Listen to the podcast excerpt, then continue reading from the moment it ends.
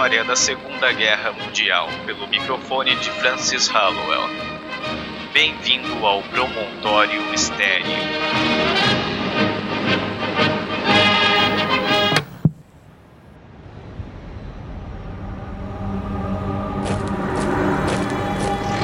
O sentimento nacionalista britânico de Francis Hallowell, filho de pais ingleses, o levou a se alistar no exército para apoiar os aliados. Deixou a empresa petrolífera onde trabalhava em 1941 para apresentar-se à Embaixada Britânica do Rio de Janeiro como voluntário para integrar a infantaria do país na Segunda Guerra Mundial, quando tinha 29 anos de idade.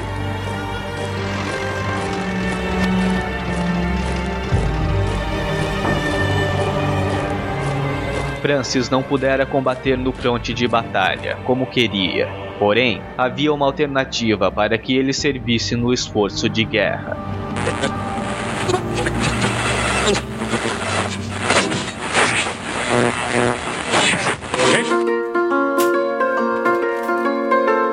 Ao engenheiro de sotaque britânico, que jamais trabalhara com jornalismo, fora oferecida uma vaga como correspondente da rádio BBC.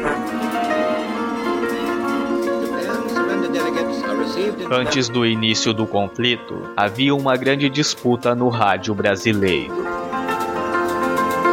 Desde 1936, a Rádio Berlim mantinha transmissões em português para o Brasil. A Itália também irradiava para o país mensagens em defesa do fascismo para os muitos imigrantes.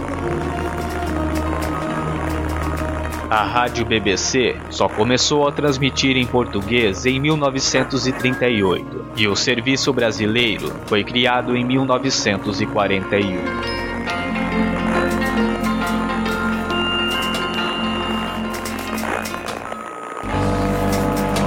Durante a Segunda Guerra Mundial, a BBC desempenhou seu papel com transmissões de noticiário em língua local para países estratégicos como a França, a Itália e a Alemanha, como por exemplo, com a transmissão de discursos de líderes como Charles de Gaulle e Winston Churchill. When a week ago today, Mr. Speaker, I asked the House to fix this afternoon a campanha da Força Expedicionária Brasileira fora motivo de atenção especial.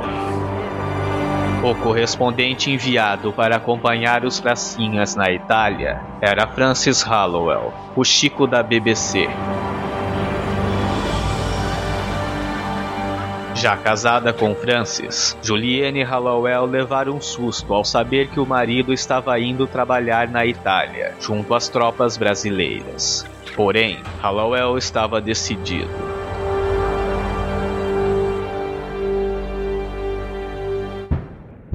Mas o trabalho de Hallowell era bastante restrito. Os correspondentes eram alvos de três tipos de censura: a que se faz em uma guerra, a do Exército Brasileiro e a do Departamento de Imprensa e Publicidade de Vargas, criado em 1939.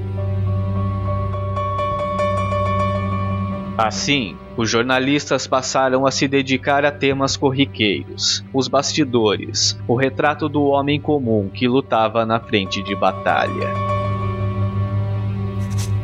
Para cumprir com a obrigação de mandar uma crônica por dia, Hallowell decidiu contratar os jornalistas e soldados brasileiros, que passavam a ser seus colaboradores.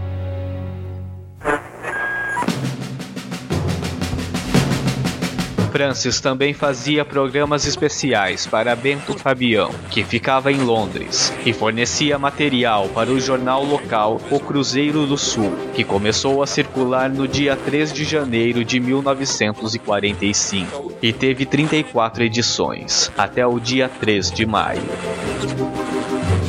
A publicação pertencia ao Serviço Especial da Força Expedicionária.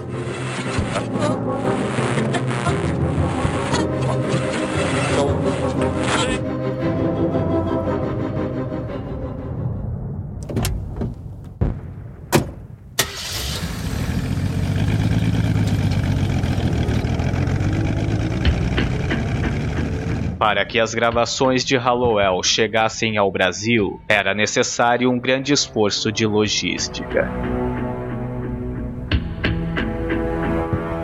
As gravações eram feitas em discos de vidro e tinham de chegar a Londres. Para isso, tinham de ser levadas a Florença, numa viagem de ida e volta, com mais de três horas de duração. De lá, eram despachadas no malote do 5 Exército para Roma e entregue à estação da BBC, que transmitia para Londres de telefone, onde eram novamente gravadas e então irradiadas para o Brasil.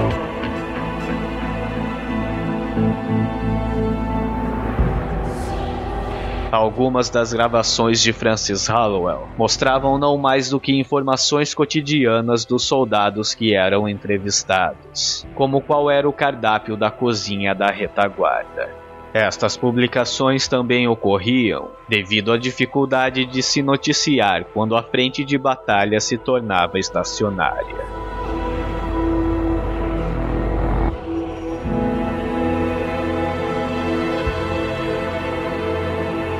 Mas logo as notícias viriam.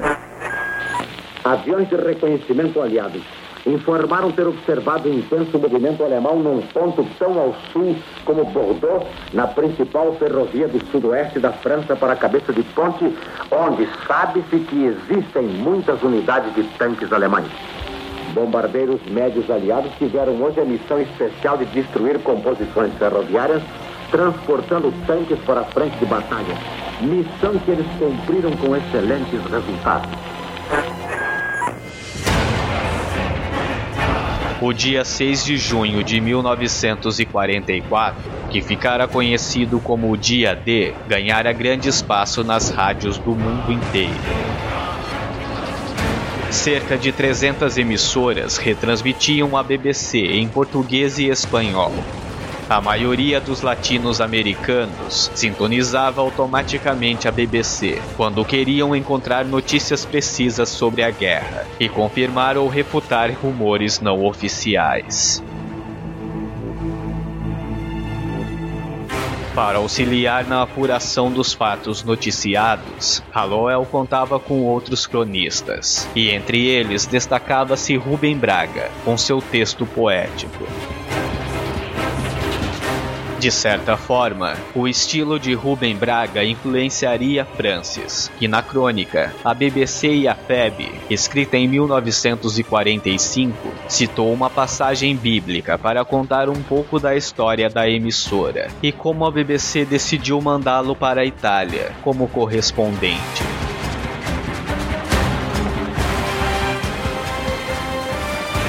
Para o Natal de 1944, Francis Hallowell preparou um programa especial.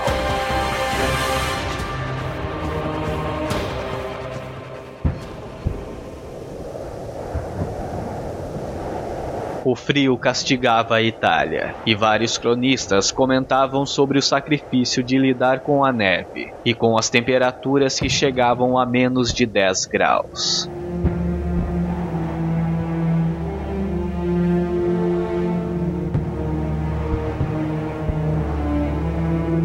Nos buracos cavados no chão, os soldados se escondiam de maneira desconfortável. Na introdução da crônica sobre o Natal, Hallowell contou como fora a viagem. Sempre levando seu carrinho de gravação, entrevistava os soldados que encontrava pelo caminho, buscando informações do fronte e conversando a respeito de como se sentiam na guerra.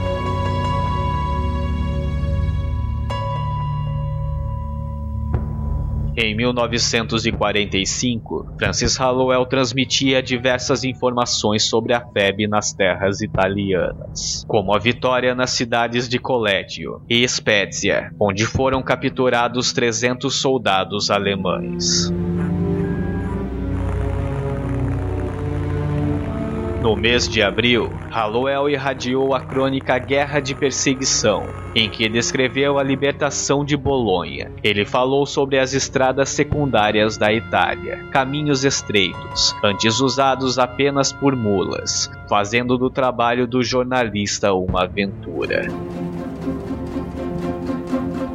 O Chico da BBC frequentemente elogiava os soldados brasileiros, bem como criticava os inimigos, e quando possível, fazia trocadilhos ou piadas, dizendo que ninguém estava fazendo turismo na Itália, como imaginavam alguns ouvintes. Toda guerra, por mais grave que seja, traz o seu contingente de anedotas. Na história de todas elas, esta parte risonha surgiu sempre depois que os historiadores espremeram os heróis, até sua última gota. Mas o bom humor não minimizava as dificuldades para conseguir informações sobre o campo de batalha. Hallowell, como muitos dos repórteres que cobriam a guerra, não tinha suporte técnico para ir até o fronte e captar informações. E devido à censura, também preferia esperar os comunicados oficiais junto aos quartéis generais, para depois simplesmente construir seus textos com base nessas informações.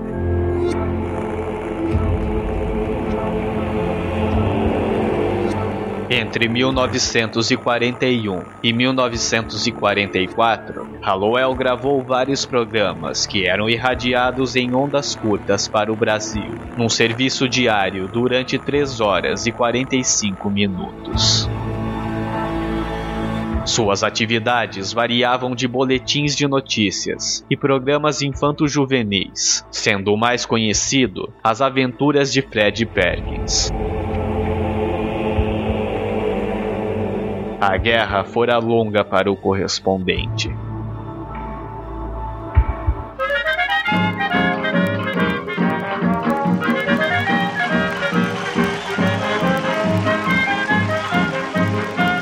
Porém, o conflito chegara ao fim e os brasileiros na Europa voltaram ao seu país. Dona Cecília já se convenceu que os aliados. Com eles, a gravação mais famosa de Hallowell, o hino nacional brasileiro cantado pelos soldados.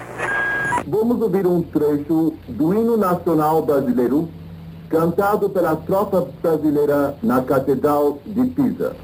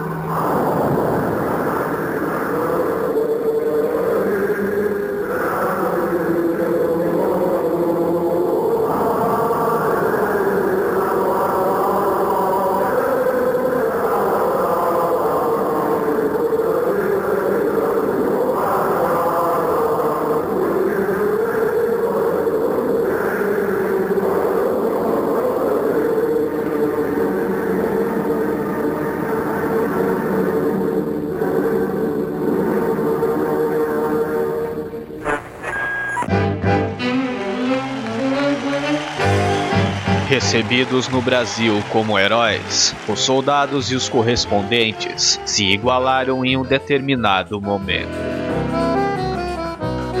Depois da guerra, Francis Hallowell também costumava se encontrar com seus amigos pilotos, que conhecera durante o conflito. Contudo, Hallowell jamais voltou a exercer o jornalismo.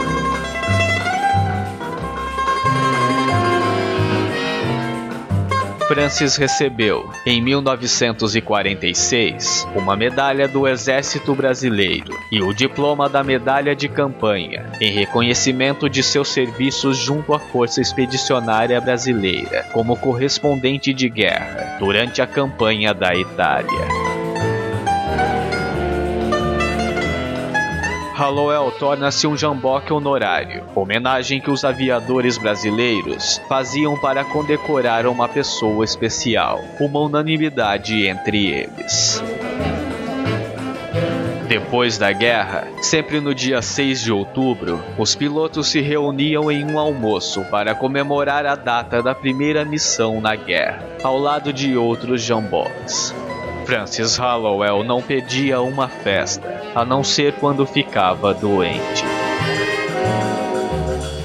Mais tarde, Hallowell passou a ser representante de máquinas operatrizes russas no Brasil. Dia 1 de janeiro de 1963, ganhar a medalha Order of the British Empire, reconhecimento do governo inglês por seu trabalho na guerra.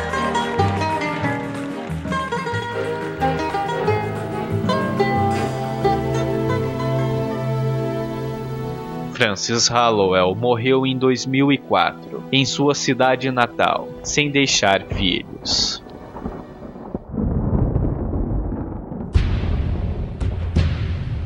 A voz do Brasil na Segunda Guerra Mundial, porém esquecido pela história. Este foi Francis Hallowell, aqui no Promontório Estéreo.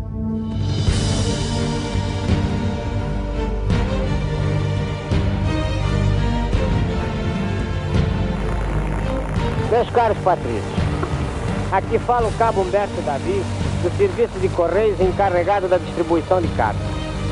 Eu peço encarecidamente a todos os nossos patrícios, principalmente aos que têm parentes aqui, que enviem cartas.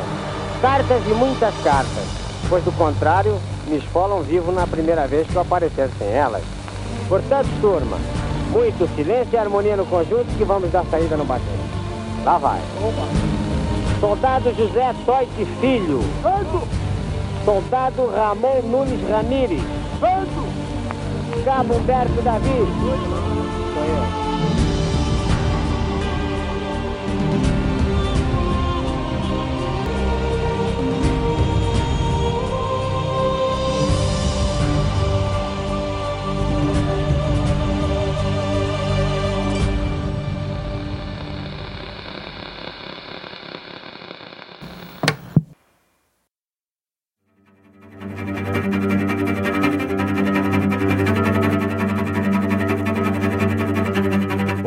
Sou Fabrício Soares e você acaba de ouvir o episódio número 27 do podcast Promontório Estéreo, sobre Francis Hallowell.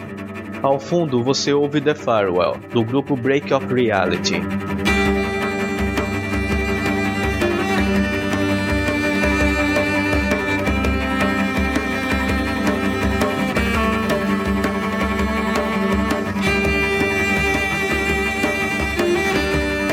Episódio sobre Francis Hallowell foi feito com base em uma recomendação de pauta feita pelo Mario Big M no Twitter.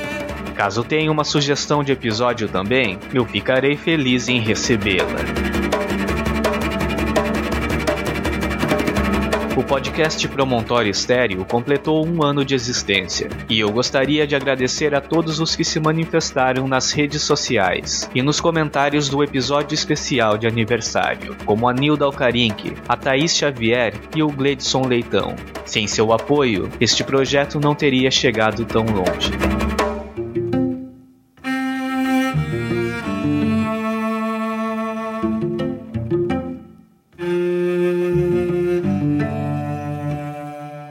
A Priscila Guerreiro comentou o último episódio do Promontório Estéreo. Ela destaca a melhora substancial da edição dos podcasts e alguns episódios de que mais gostou. Para saber quais são, acesse o post do episódio 26, Nicolo Paganini. A Priscila também chegou ao Promontório Estéreo por indicação no TemaCast. Portanto, tenho que agradecer mais uma vez a gentileza do Francisco Seixas e dos demais membros desse excelente podcast. E o Francisco Seixas também deixou um comentário sobre o último episódio. Ele diz: Grande episódio. Obrigado, Fabrício, por mais uma bela história. Reparou como muitos artistas têm uma coisa em comum entre eles? A maioria teve um pai severo e até cruel que os obrigou a serem os melhores 24 horas por dia. Podemos citar o Michael Jackson, Mozart, Beyoncé, entre outros. Tem razão, Francisco. Este é um caminho que muitos trilharam. Não diria que é o ideal, mas sem dúvida deles saíram grandes artistas. Obrigado por mais um excelente comentário e pelo tão constante apoio que vem dando ao Promontório Estéreo.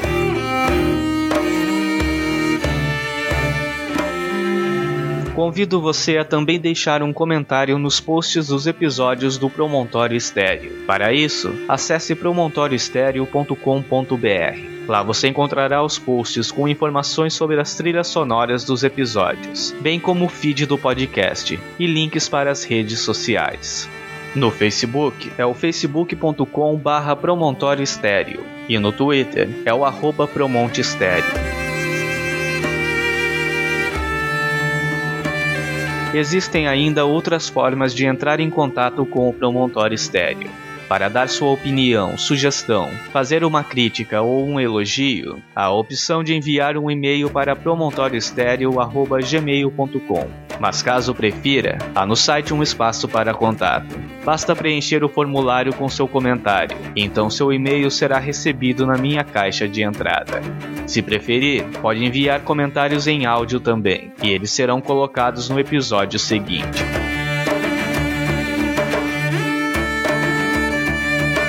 Você também pode ajudar o Promontório Estéreo a crescer avaliando e comentando o podcast na iTunes Store, como fez o Alexandre Dantas. Mas a melhor forma de ajudar o podcast a ficar mais popular é recomendar para os seus amigos, não só o Promontório Estéreo, mas todos os podcasts que você gosta.